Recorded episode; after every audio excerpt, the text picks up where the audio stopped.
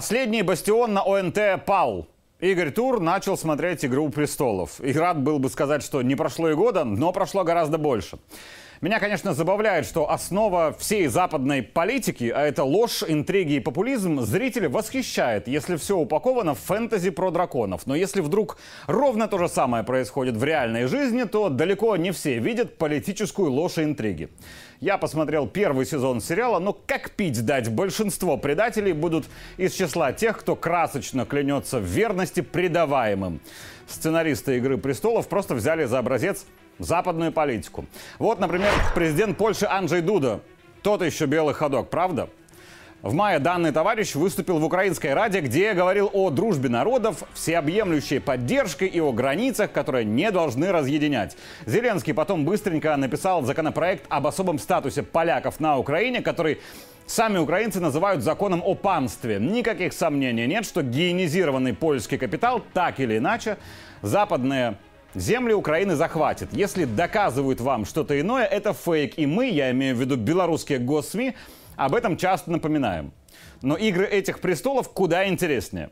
Зам главы Нацбанка Украины Сергей Николайчук в начале этого месяца рассказал, что золотовалютные резервы Украины будут храниться в Польше – до нормализации обстановки. Причем сколько золота было вывезено из Киева в Варшаву, Николайчук назвать отказался. Надеюсь, все помнят, как было с Венесуэлой. Их золото по мировой традиции хранилось где попало, в том числе в Великобритании. Хранилось там немного, около миллиарда но даже на этот скромный миллиард долларов нашлась рабочая схема. Британия объявила, что считает единственным носителем власти Венесуэлы Хуана Гуайдо, который пытался победить настоящего президента Мадура. Этого не удалось, но какая уже разница? Венесуэльский миллиард так и остался в Британии. Распоряжается им от имени венесуэльского народа Хуан Гуайдо, признанный британской короной. Гуайдо при этом физически находится в Великобритании. Уже понимаете фейковую схему по Украине?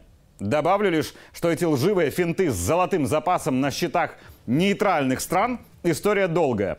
Зеленский украинское золото вывез в Польшу для якобы обеспечения кредитов для Киева. Хотел бы рассказать зрителям, что в 91 году Индия под залог кредита отправила в Великобританию 8 тонн своего золота. Индия давно расплатилась по кредитам, но части своего золота она так и не увидела. Англичане объясняют это требованиями безопасности. Мол, у них золото будет спокойнее. Украина золото, отправленного в Польшу, с большой долей вероятности никогда не увидит. А заявленная Николайчуком причина – это фейк. А теперь правда об истинной игре престолов Варшавы и Киева. Польше теперь не нужно дружить с Украиной, то есть со всей Украиной и всеми украинцами. Им достаточно будет дружбы лично с Зеленским. Теперь как ни повернись на Украине, или там будут выборы и новый президент, или там будет госпереворот и власть ВСУ, или еще чья-то власть, неважно. Полякам достаточно будет вывести к себе одного только Зеленского. Громко кричать, что та другая власть нелегитимная. Легитимен только Владимир Александрович. И только он имеет право распоряжаться от имени украинского народа украинским золотом. Сам Зеленский при этом будет сидеть в Варшаве, наверное, за процент за оказанные услуги. И все. Фактическим пользователем украинского золота с ручным Зеленским становится Польша.